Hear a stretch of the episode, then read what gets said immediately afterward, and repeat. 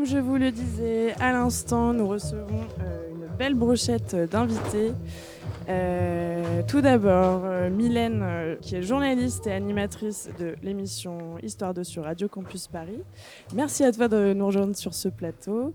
Avec nous également Thibaut Delattre, amateur de tous genres musicaux et disque jockey à ses heures perdues. Nous avons aussi euh, Yann avec nous, euh, spécialiste euh, des musiques brésiliennes et fondateur du label Kuruba. Bonsoir. Bonsoir. On y reviendra un peu plus tard sur ce label. Avec nous également, nous avons le plaisir de retrouver notre cher Renaud Brizard, ethnomusicologue auprès du Quai Branly, que nous avions déjà accueilli dans notre émission consacrée aux musiques de Madagascar. Et enfin, Rodrigue, digger et disquaire indépendant, qui mixe euh, sous le nom de Soul Groove. Bonsoir Rodrigue. Bonsoir. Et merci encore de nous avoir rejoints sur ce beau plateau. Donc je vais laisser à mon collègue Sylvain le plaisir de vous expliquer le pourquoi du comment de cette émission autour de ce débat épineux qui est celui de l'appropriation culturelle, une question qui, je pense, nous nous sommes tous posés au moins une fois autour de cette table. N'est-ce pas? On va parler donc de l'approche des musiques du monde et des questions autour de, ces thèmes euh, parfois épineux. Et euh, donc on va revenir rapidement sur l'histoire de ce terme euh, qui vient du mélange entre musique euh, occidentale et euh, des musiques d'ailleurs, mais bon, d'ailleurs c'est d'où toute la question. Et à la base, c'était euh, autour de l'Orient notamment. Et euh, si on devrait retracer l'origine du terme, on pourrait penser à l'œuvre de Tony Scott, un clarinettiste euh, jazz américain qui s'est intéressé aux musiques, euh, donc aux musiques japonaises et qui a sorti un disque euh, Music for Zen Meditation en 64. Donc on peut dire que c'est le premier disque du mouvement New Age, New Age et de pierre fondatrice de la world music. Un terme qui a ensuite été popularisé dans les années 80 en tant que catégorie marketing pour des, labels qui voulaient vendre de la, musique traditionnelle non occidentale et qui a petit à petit évolué vers une hybridation euh, entre euh, plusieurs genres, un ensemble parfois aussi indigeste euh, qu'incohérent. On peut dire que au sein de la communauté entre guillemets de la world music, tout le monde hait ce terme. Ça, c'est le seul, euh, seule chose sur laquelle on, peut être d'accord. Donc un terme qui sous-entend des problématiques comme le colonialisme culturel ou l'appropriation culturelle, définir ce, qui est authentique ou pas. Bref, c'est compliqué et passionnant. Donc euh, c'est pourquoi on va essayer euh, aujourd'hui de démêler un peu quelques nœuds, quelques questions et surtout euh, se repositionner en tant qu'amateur, DJ, euh, producteur ou diffuseur de savoir autour de ces musiques-là. Comment on aborde ces, ces questions aujourd'hui de, de l'altérité et, euh, et voilà, de la curiosité surtout des musiques extra-européennes. On va, on, va, on va revenir sur tous ces termes Yes, entre nous, savoir comment on les définit. Carrément. Et du coup, avant de commencer, on écoute un petit morceau de Kassav qui s'appelle Pas ni problème.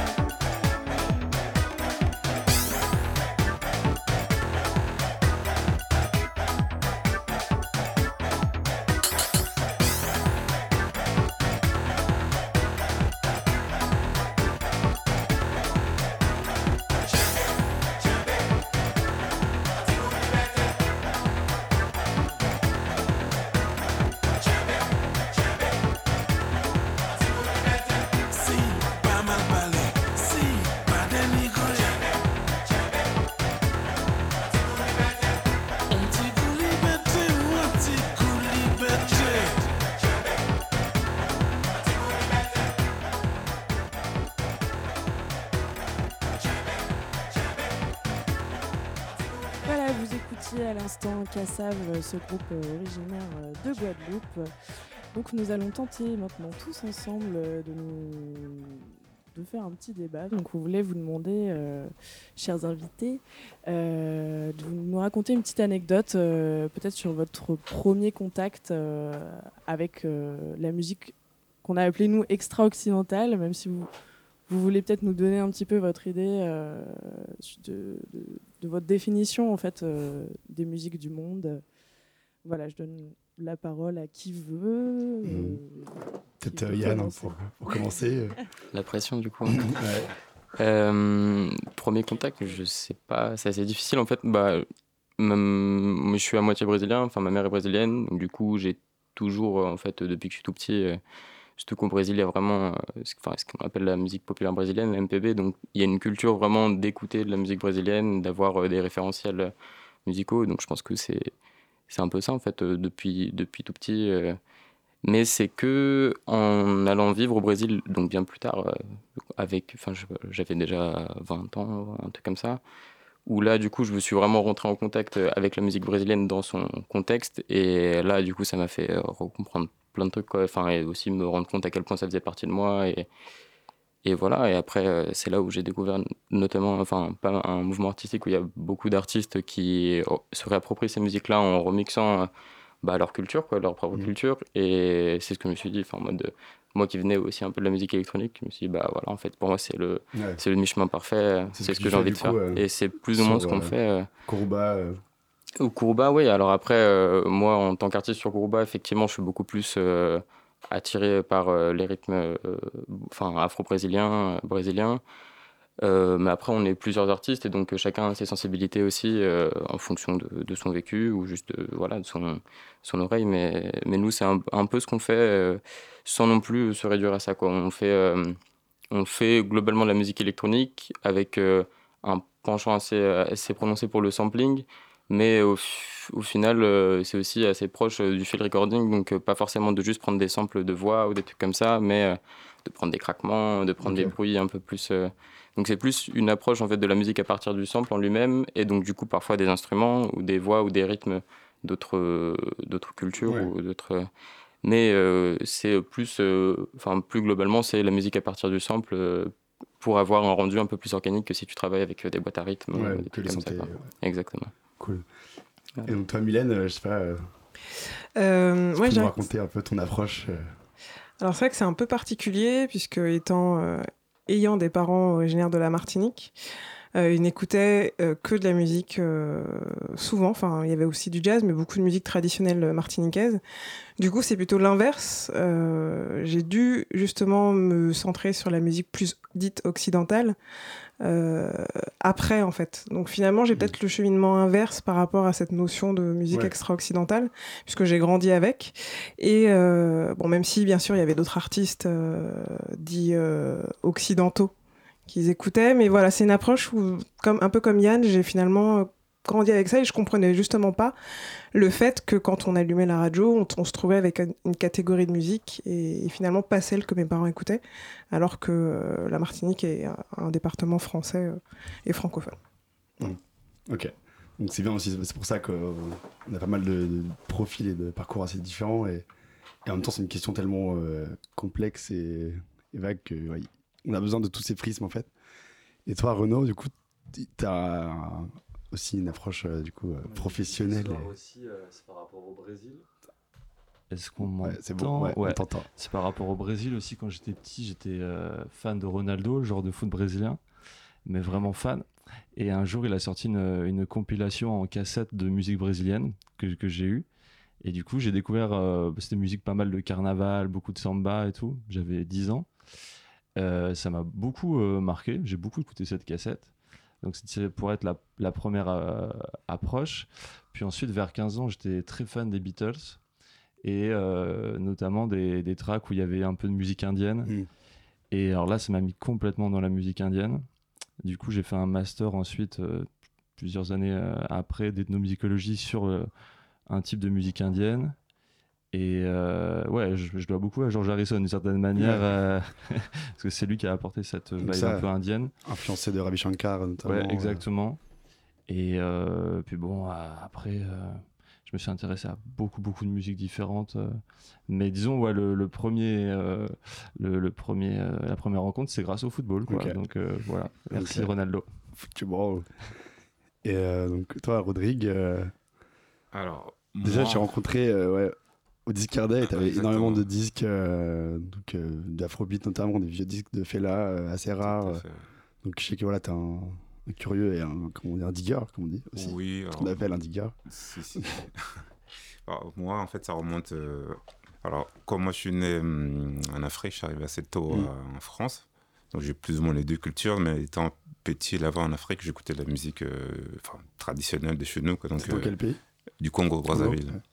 Donc, j'ai toujours baigné dedans, mais en fait, euh, quand j'ai commencé à acheter des disques ici, avec mon frère, on achetait plutôt des disques euh, américains, enfin, Mm. hip-hop, RB, euh, funk. Et puis, petit à petit, à force de chercher, bah, je, je suis retombé sur ces musiques-là, africaines, antillaises, brésiliennes. voilà, donc c'est venu comme ça. Donc, Ouais. et maintenant, effectivement, je, je passe beaucoup de temps à chercher partout.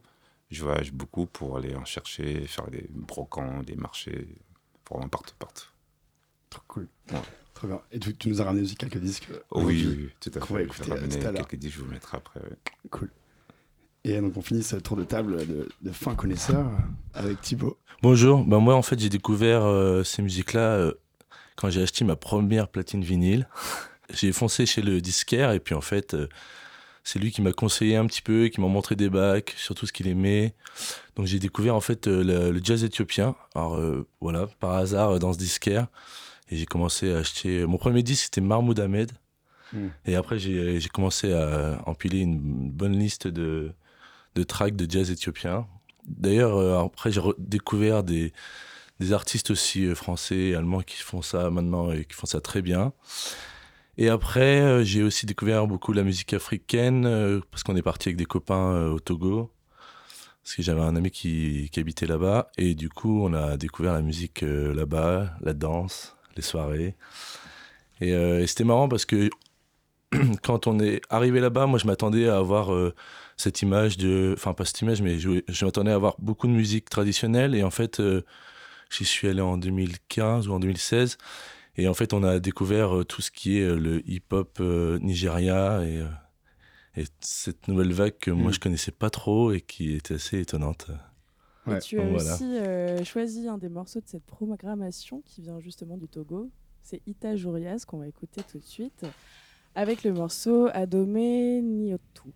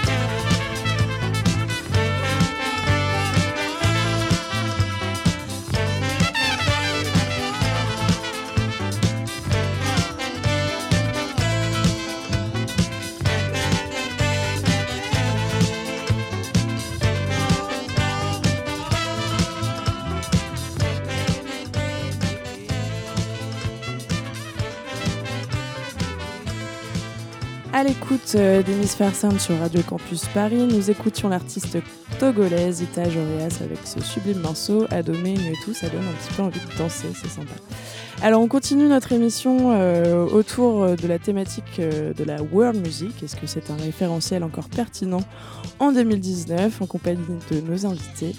Voilà, donc on voulait voir un peu avec vous quelle était votre, votre vision en fait euh, de, de ce terme, en fait, de l'utilisation de ce terme. Nous, on, essayait, on utilisait le terme euh, musique extra-occidentale. On en discutait tout à l'heure un petit peu euh, avec Mylène, qui nous disait que finalement, dire musique extra-occidentale, c'était peut-être se centrer, enfin partir du centre du point de vue de, de l'Occident, en fait, considérer que le centre est l'Occident. Donc comment on peut généraliser ou comment on ne peut pas généraliser finalement euh, ce terme et qu'est-ce qu'il qu'est-ce qu'il évoque euh, pour vous, Mylène, peut-être euh C'est moi d'emblée qui commence. Mmh, le piège. bah, c'est vrai que le terme world music, j'ai toujours du, déjà, enfin musique du monde ou world music, il est assez, c'est un mot valise, j'ai l'impression. C'est un peu, c'est un peu simple. C'est peut-être une catégorie aussi créée par les, les, maisons de disques, comme pour des dynamique commerciale, mais c'est un peu trop facile de dire qu'une musique qui vient, en plus d'une musique qui vient du continent africain, qui vient d'Asie, etc., c'est de la world music. En gros, ça veut dire que nous, on fait euh, pop, rock, etc., et vous, vous faites de la world music. Alors qu'en fait, il y a vraiment des dans cette dans cette catégorie de world music, il y a vraiment de la musique différente au final. Et chaque musique a ses particularités en plus. Donc euh, c'est un peu un mot valise trop simple peut-être. Voilà, c'est comme ça que je le perçois. Oui, clairement. Oui, c'est ça, il y a des styles qui ont échappé à toute classification, enfin, qui ont des classifications très strictes. On voit le jazz, le rock, le rap. Et c'est vrai que ce world music, euh, c'est un peu le fourre-tout euh, qui ont été peut-être utilisés pour euh, vendre des disques dans les disquaires à l'époque, je sais pas, des années 80, à, des occidentaux, bien Et sûr. par des occidentaux. Ouais. Bien sûr. c'est ça qui est intéressant. C'est avoir un bac dans un disquaire où on met tout, tout ce qui n'est pas bah, ça fait bien sur une étiquette euh, en grande surface euh, pour vendre une compilation. Mmh, c'est ça. Et je pense que c'est encore un peu le cas aujourd'hui. Enfin, dans des disquaires, euh, tu retrouves un peu ces bacs-là, peut-être un peu moins peut-être qu'à une époque, mais. Si, si, il y a toujours cette. tu vois, Rodrigue, toi, tu, tu, connais bien le milieu aussi oui, des disquaires. Mais surtout, c'est qu'il hum, il y a beaucoup de ces artistes qui sont classés world music qui vivent souvent en Occident. Mmh. Donc, euh, ce terme-là, après, ça veut pas dire grand-chose, mais parce que euh, font la musique depuis euh, oui, Paris, voilà, Londres. Paris, oui, qui est une capitale aussi des musiques. mais je pense que c'était un terme juste généré pour pouvoir vendre. Enfin, il fallait trouver quelque chose pour attirer. Mobilisme, mais voilà, aujourd'hui, en 2019, on est dans un monde quand même de plus en plus métissé, même voilà, ou créolisé. Je pense que c'est intéressant ce terme de musique créole qu'on retrouve dans les écrits d'Edouard Glissant, euh, qui dit que il parle de la créolité, c'est de ce moment de rencontre en fait culturelle qui crée quelque chose qui est, beaucoup plus que la, somme euh, des deux musiques, enfin ou des deux cultures, c'est ça crée une nouvelle, euh, une sorte de fusion. Et je pense qu'on retrouve souvent ça, quoi, même dans la musique de Fela, dans les musiques, le Maloya, enfin plein de choses que nous on a vu cette année, qui sont en fait des, des, rencontres, quoi, qui parfois des rencontres malheureuses aussi, enfin qui viennent d'éléments de, historiques, euh, euh, voilà, plus compliqués quoi. De, mais, euh, mais après, voilà, l'idée, c'est d'aller fouiller un peu et de, de, trouver les, les sous-genres, quoi, les sous, sous-styles. et toi, Renaud, avec ton approche d'ethnomusicologue, de, tu as l'opportunité de, de, rentrer très, très en profondeur en fait, mm ces cultures. Quand tu étais venu parler des musiques malgaches, on a parlé des rites, il y avait un côté voilà, qui est, beaucoup plus poussé que juste euh, lire la pochette euh, du disque. Ouais, alors c'est-à-dire que ouais, pour rebondir un peu à, tout ce que vous avez dit juste avant, j'ai l'impression que le, mot world music en, en, français, on l'utilise un peu pour cette musique fusion euh, qu'on a bien connue dans les années 80 hmm. et on l'emploie moins, je pense, pour les musiques, on pourrait dire plus traditionnelles, mais encore, encore une fois, le, même le le, mot musique traditionnelle, c'est compliqué. Moi, c'est un mot que des fois que j'emploie. Parce que donc, juste pour préciser, moi je travaille pas mal euh, sur la mise en valeur du fond audio du musée du Quai Branly, qui qui compte plus de 6000 euh, disques de musique euh, du monde entier. Je rajoute toujours entier Ouais. euh, après musique du monde euh, pour un peu éviter ce- cet écueil de musique du monde. Mais effectivement, ce mot est un mot valise qui gomme tous les genres euh, locaux en fait. Parce que je pourrais reprendre un peu mon, mon expérience en, en Inde. Et en fait, il y a énormément de catégories différentes. Tout à l'heure, j'ai dit musique indienne, mais c'est au pluriel parce Mm. que ça, ça, ça, veut, ça veut rien dire. Et euh, là-bas, il y a énormément de catégories. Et c'est très lié, en fait, à la catégorisation de la société de manière générale, où, qui est très stratifiée, avec le système des castes, euh, avec euh, les musiques euh, des, que écoutent les gens riches, les musiques euh, qui sont faites par euh, les castes euh, euh, très inférieures. Et toutes ces catégories sociales se retrouvent dans les catégories musicales. Et je pense que ça peut se retrouver un peu même chez nous quand on parle de musique urbaine chez nous. C'est Mm. quand même un peu bizarre comme. Ouais. euh, comme euh, voilà, c'est c'est qui les. À ça. la campagne, on n'écoute pas de rap en fait. Et Mhm. euh, donc, du coup, c'est. hum, Je trouve que faut souvent lier les catégories qu'on met sur la musique avec euh, un contexte social. Mm. Parce que je pense que c'est assez lié. Et effectivement, parler de musique du monde, c'est un peu euh, représentatif de comment euh, l'Occident, même ça c'est dur à définir, voit le reste euh, du monde. Il y a l'Occident Ouais. et, et le reste. quoi. C'est ça. Et donc moi, ces catégories, en fait, je les emploie pas tellement en fait euh, dans, dans mon travail, c'est-à-dire que euh, je vais employer les catégories locales, c'est-à-dire euh, vernaculaires, mais qui n'ont pas de rapport avec. euh, bah déjà, c'est pas souvent des musiques commerciales, donc il n'y a pas forcément un mot qui a été apposé pour un pour chez Ouais, le une disquaire ouais, ou, Spotify, un catalogue. ce soit, ouais. Donc euh, moi, c'est encore un truc euh, euh, un, un peu différent. Catégorisation peux-tu donner de cette chanson que tu nous as, Mmh. que tu nous as programmée euh, de Sochana Alors semble. en fait, euh, là, je serais bien embêté de la catégoriser justement, parce que je l'ai choisie, parce que c'est vraiment un, un coup de cœur. En fait, c'est une chanson qui s'appelle Love Song, qui a été enregistrée en 57 à Jérusalem par euh, Deben Bhattacharya, qui était un, un grand collecteur indien, mais qui a beaucoup travaillé euh, avec des chercheurs français et, européens. Il a vécu pas mal en Suède. Et en fait, il est allé euh, dix ans à peu près euh, après la création d'Israël, passer toute une, tout un été là-bas pour enregistrer toutes les populations qui arrivaient, parce qu'il y avait des Yéménites qui arrivaient parce qu'ils subissaient des, pogroms au Yémen, des gens qui venaient de Boukhara. Euh, et là, en fait, il a enregistré une jeune femme qui s'appelait Sh- Shoshana. J'ai pas d'autres infos sur cette personne. Et en fait, la chanson est magnifique. Elle chante et elle s'accompagne d'un bidon de kérosène euh, pour, comme percussion. Parce qu'en fait, euh, euh, les juifs yéménites n'avaient pas le droit d'utiliser d'instruments de musique au Yémen. Du coup, ils utilisaient ce qu'ils avaient sous, sous, sous les mains, qui n'étaient pas considérés comme des instruments. Et du coup, vous allez entendre ces voix plus euh, euh, bidon de kérosène. D'accord, merci beaucoup. Balla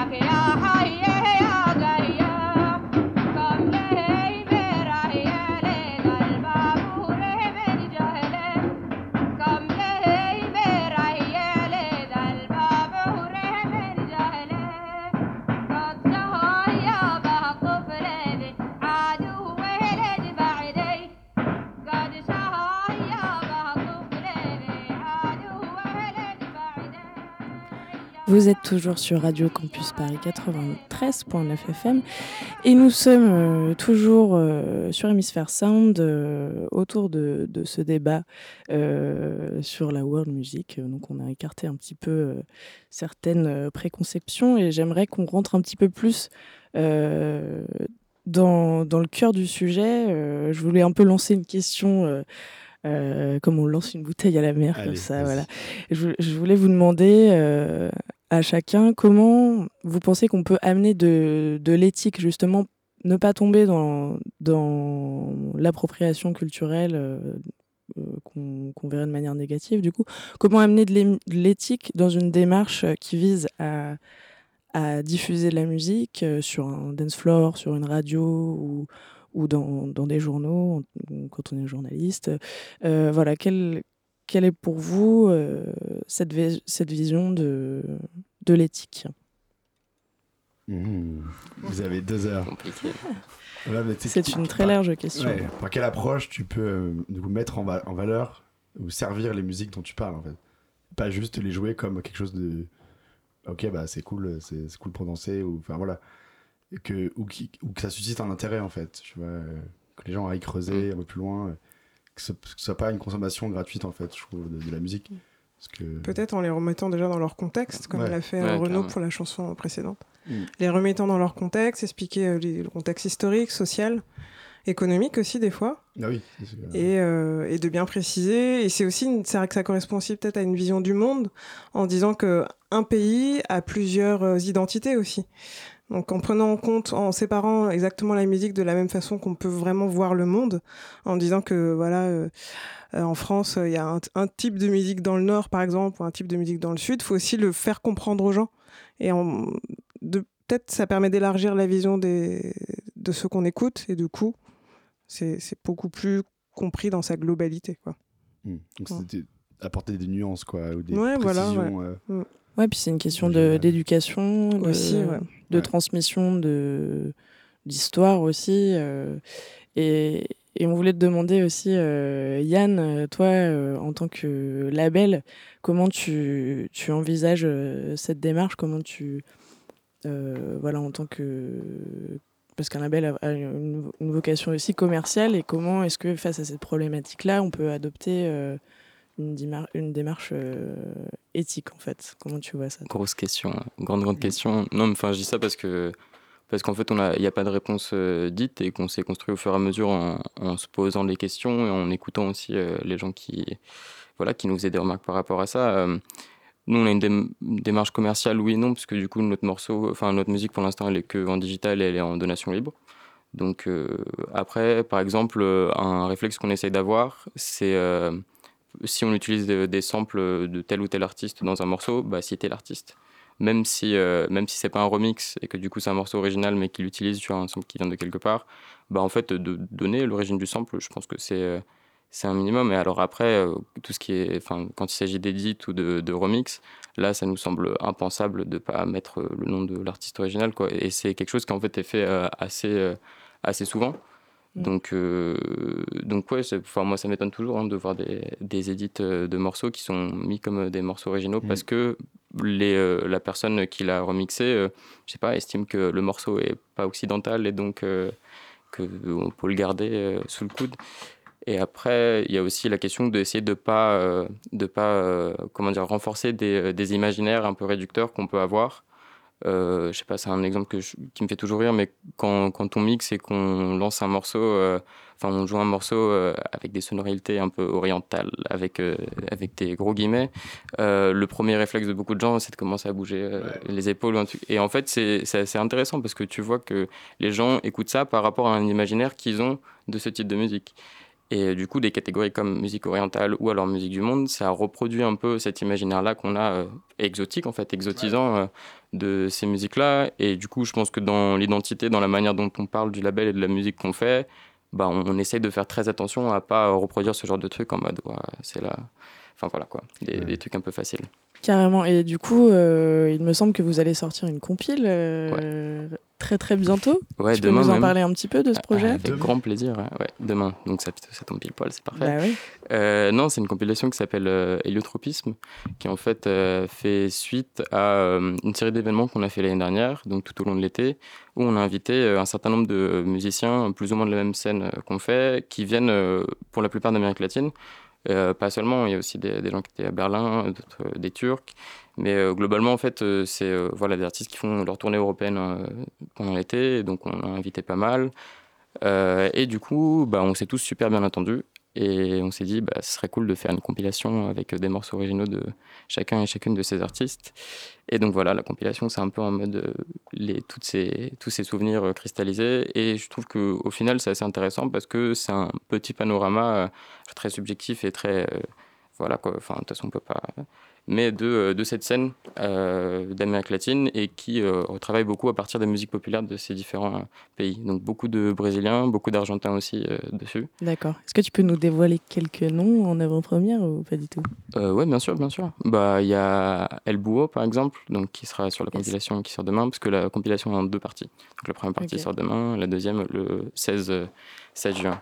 Il y a El Bouo, donc lui qui est, qui est anglais pour le coup, mais qui est fasciné, enfin voilà, qui a un gros travail de recherche aussi, qui fait un mémoire sur les, sur les, euh, les musiques euh, latines. Il y a une grande partie, euh, donc du coup, d'Argentin, Sidi Rum, Barda, Mario Lindo, beaucoup plus, hein, et aussi des Brésiliens, donc du coup, DJ Nirso, Cigara, qui viennent de Sao Paulo. Et puis nous aussi, quoi. Et donc, on, a programmé ensemble euh, San Ignacio. C'est ça, San Ignacio. San Ignacio. Qui lui est argentin, du coup. Argentin. La, la chacaquera. Alors, euh, chacarera. Chacarera, son, pardon. Son joli titre à rallonge. Yes, carrément. Bah, on va l'écouter tout de suite. C'est parti.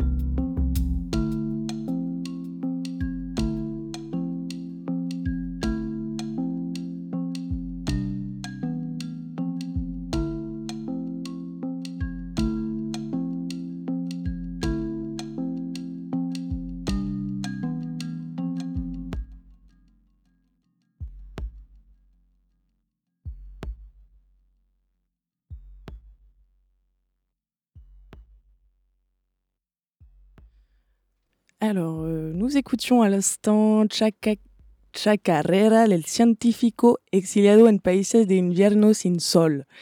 Voilà, je, le- je- je crois que je l'ai bien dit. De Très bien dit, euh, Sang Ignacio. Euh, je laisse la parole à Sylvain pour euh, reprendre ce débat. Ouais, tu as bien respecté la, la culture argentine. Claro. C'est l'accent claro, claro.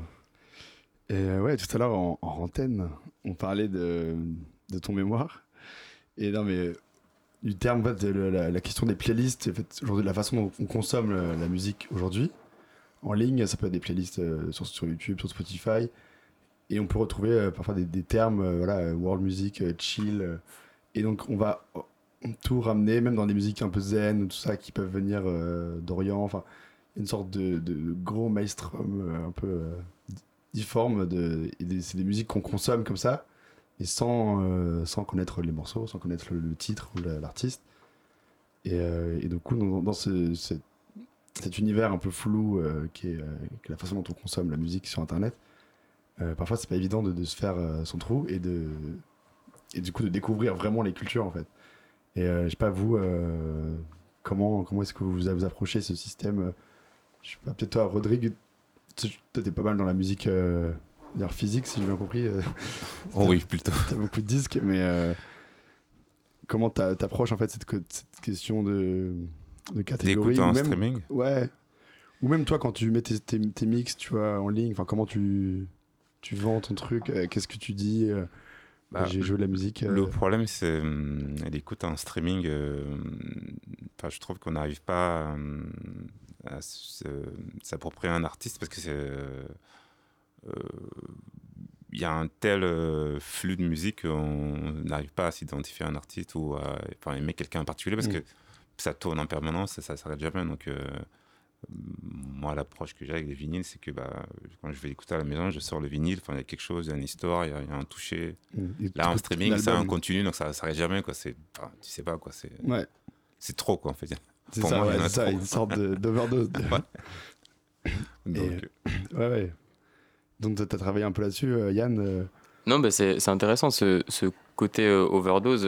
c'est vrai, hein, quand, quand on a un, un catalogue aussi gros que toutes les trucs de, de streaming, tu, tu sais pas comment. Et donc, du coup, bah, la playlist, c'est ce qui te permet un peu de naviguer au milieu de ce catalogue, quoi, de cet océan euh, de contenu. Ouais. Mais du coup, euh, tout l'enjeu, c'est de faire en sorte que ces playlists, elles, elles soient, enfin, elles puissent t'amener à une écoute attentive ou une écoute qui va, qui va un peu, euh, voilà, quoi, réveiller ta curiosité et t'emmener à aller faire, euh, à, faire plus de recherches, peut-être à découvrir d'autres choses. Je pense que ça peut être un, bon outil, hein.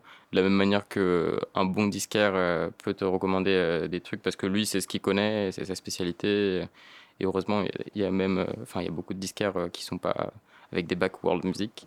Il y a quand même beaucoup de disquaires qui, qui sont, enfin voilà quoi, qui, ont, qui ont des bonnes, une bonne notion de tout ça. Et je pense que bah, la playlist, ça pourrait être un, un, un médium qui pourrait te permettre euh, de faire ça. Après, Ouais. euh, bah, il faut le Comme faire. je disais, ça dépend des, des plateformes. Du coup, enfin, c'est les playlists Ouais. là, qui sont mises en avant par Spotify ou par les, les gros et qui veulent aussi valoriser le plutôt des moods, euh, comme tu disais, c'est des playlists chill, machin. Bien sûr. Donc du coup, c'est pour, je pense que c'est l'intérêt aussi euh, d'autres médias de, de faire des playlists euh, qui peuvent être suivies. Enfin, je sais pas, quand, quand tu quand as un public qui te suit, qui t'écoute parce que tu es une radio ou parce que tu es un, un magazine euh, et qu'on sait que voilà, quoi, ce, que tu, ce que tu dis c'est spécialisé, bah, tu peux te servir de ça pour faire Mm. des playlists qui sont après, euh, peut-être même nous, comme, en tant que label, tu vas faire des, des playlists, j'en sais rien, mais c'est des, c'est des Donc on a suppositions. une sorte de, de rôle en fait, euh, d'aller creuser et de voilà de donner le- accès à- aux infos.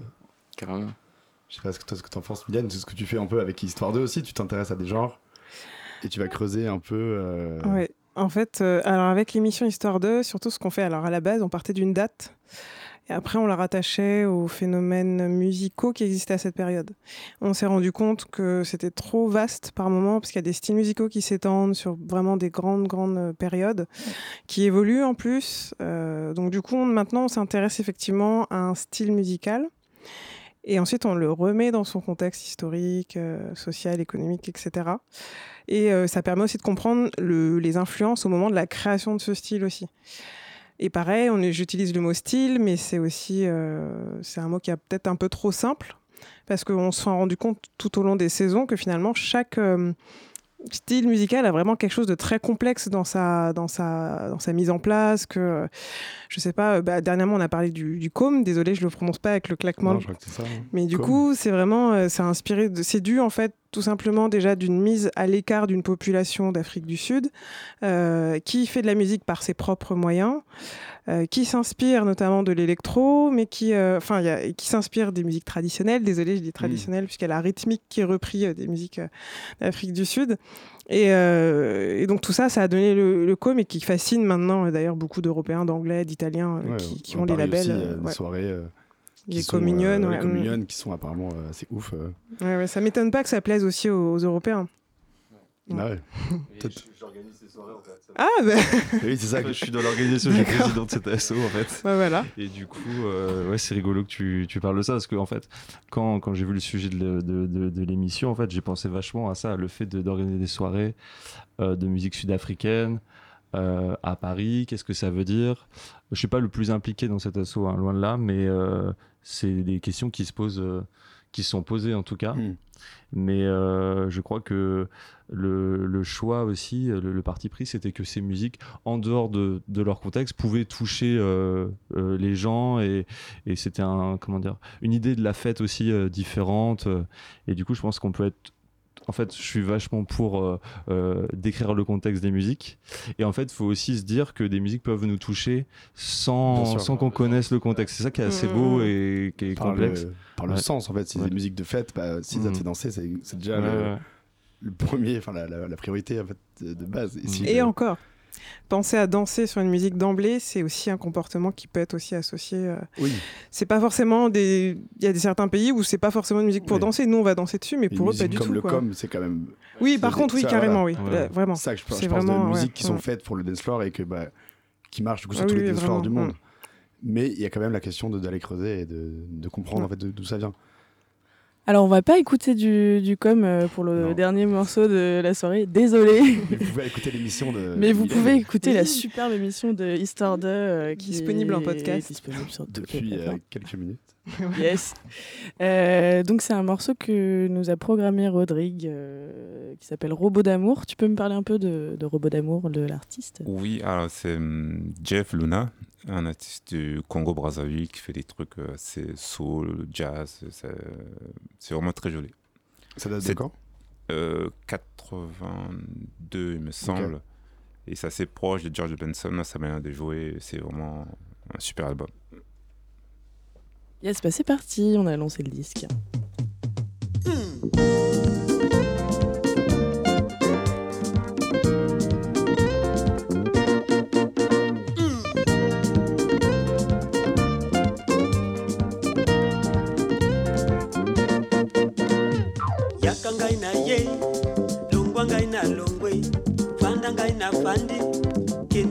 Kenda ngai na kei lia ngai na lei seka ngai na seki simba ngai na simbi tika ngai na tiki. Nyonso za kolinga ye ngai na kosala kaka ye. Mowumbu pambe ya lamour ngai na kosala nini ye? Oyebikisi namela ye popesa ngai na bikao. Po bolingo etambwisi ngai bongo. Po bolingo etambwisi ngai bongo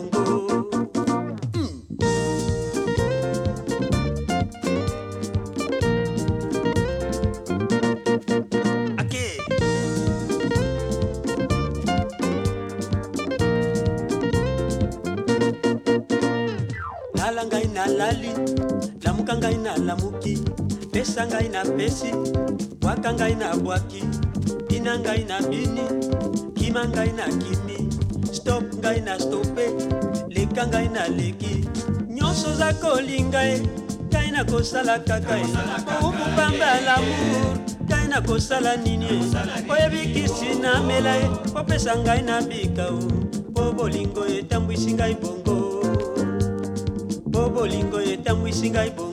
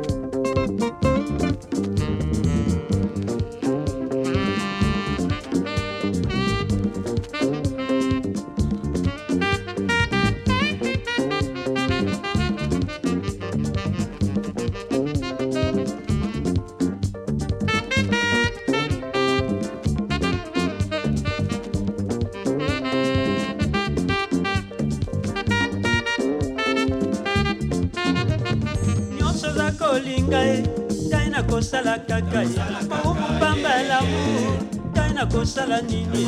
Oyebikisi namela opesa ngai na bikau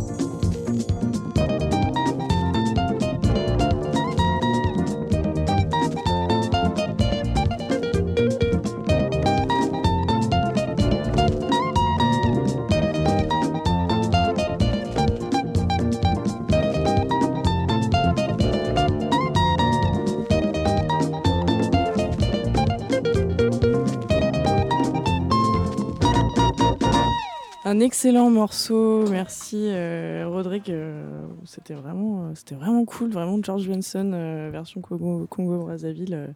ça fait bien plaisir. En tout cas, merci à tous d'être venus partager ce moment avec nous. On n'a malheureusement pas vraiment terminé le débat. Je pense qu'on pourrait parler des heures de, de ces thématiques. hein, euh, mais c'était très intéressant de, de vous recevoir. Merci euh, Mylène, Yann, merci Thibaut, merci Rodrigue et merci Renaud d'être venus parmi nous.